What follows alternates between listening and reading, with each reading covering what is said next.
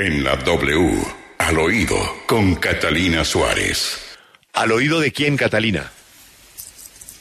Buenos días, Julio, y hoy con actitud de viernes 24 de diciembre, que no es lo mismo. Miren, al oído les tengo los regalos de Navidad y la molestia del ministro de Defensa, Diego Molano, por la fake news de Otoniel. En el marco de la celebración de Navidad a soldados y policías en Tolemaida, el ministro de Defensa señaló que la captura de Otoniel había sido una de las más importantes, ya que era conocido como el peor narcotraficante del siglo XXI. ¿Esto por qué se da? Pues por la molestia de la tergiversación que desde redes sociales algunos líderes que están en campaña y otros han querido hacer sobre la captura de este narcotraficante. Pues hoy al oído les tengo la frase del ministro que resume la posición y molestia del gobierno. Escuchemos. La credibilidad de los soldados está por encima de la palabra mentirosa de un bandido. Pues resulta que hace dos días se filtró que Otoniel había hablado en la JEP y que no había sido capturado, sino que se había entregado. Pero los oyentes dirán en este momento por qué se da la confusión, dado que ayer salió una declaración en la que este dijo, abro comillas, llegué voluntariamente a la tropa del ejército que estaba en la zona y si me hubieran capturado me matan, cierro comillas.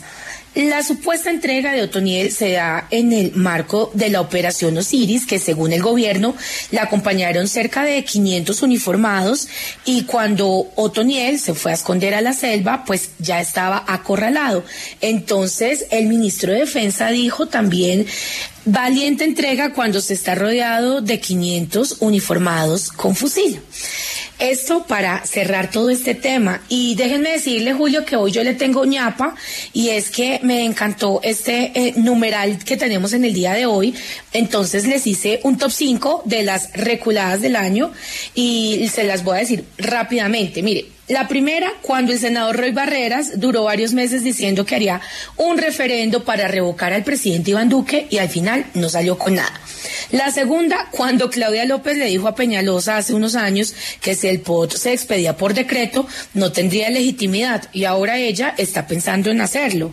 La tercera, el senador Gustavo Bolívar, que decía que no se lanzaría más al Senado y que de llegar a hacerlo dejaría que encabezara un líder social y él sería el último hoy encabeza la lista del pacto. Cuarto, el pacto histórico que decía acompañar y defender a las madres de los llamados falsos positivos y al momento de que participen en política ni les contestaron el teléfono.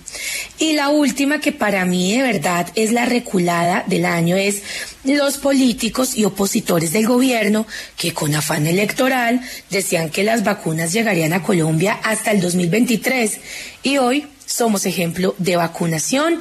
Esto es al oído, que tengan una feliz, feliz Navidad.